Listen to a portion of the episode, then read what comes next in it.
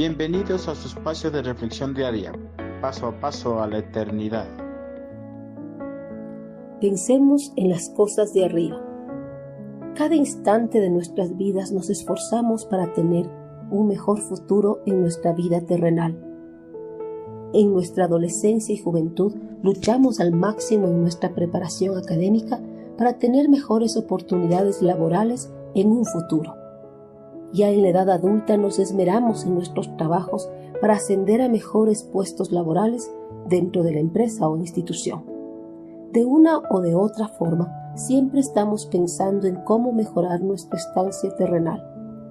A los que nos enfocamos la mayor parte de nuestro tiempo en buscar las cosas de este mundo, el apóstol Pablo nos hace un llamado de atención para que no nos enfoquemos solo en los deseos mundanos de nuestra carne, Dios les dio nueva vida, pues los resucitó juntamente con Cristo.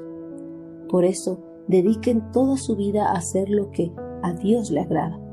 Piensen en las cosas del cielo, donde Cristo gobierna a la derecha de Dios. No piensen en las cosas de este mundo. Colosenses 3, del 1 al 2.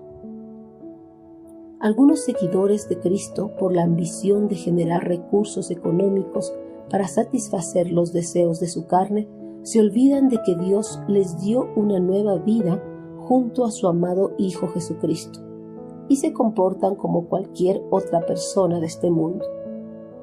A este grupo de cristianos el apóstol Pablo les hace un llamado de atención y les recuerda que Dios les dio una nueva vida.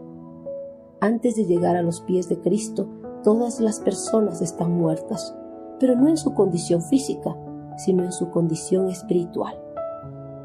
Esta muerte espiritual separa a Dios del hombre. Esta separación dirige a las personas a la condenación eterna. Pero Dios, gracias a su amor y misericordia, da una nueva vida al hombre cuando acepta a Jesús como su Señor y Salvador. En su conversión, el hombre es resucitado conjuntamente con Cristo y accede a esta nueva vida. En virtud de su unión con Cristo, los creyentes pueden entender verdades, realidades y bendiciones espirituales, así como la voluntad de Dios para sus vidas.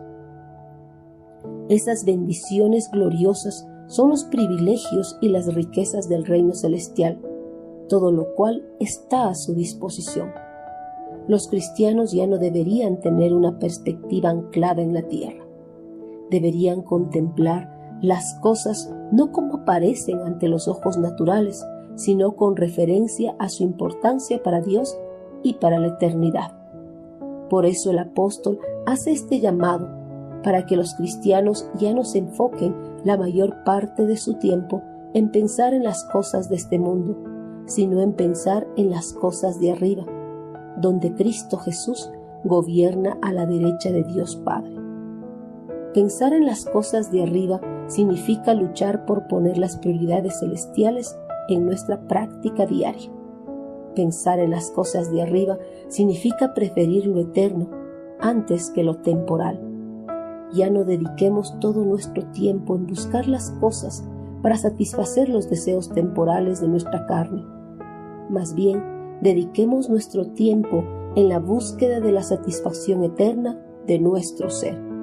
Dediquemos la mayor parte de nuestro tiempo para honrar y glorificar a nuestro Señor a través de nuestra obediencia y nuestro servicio con los dones y talentos que su Santo Espíritu nos dio.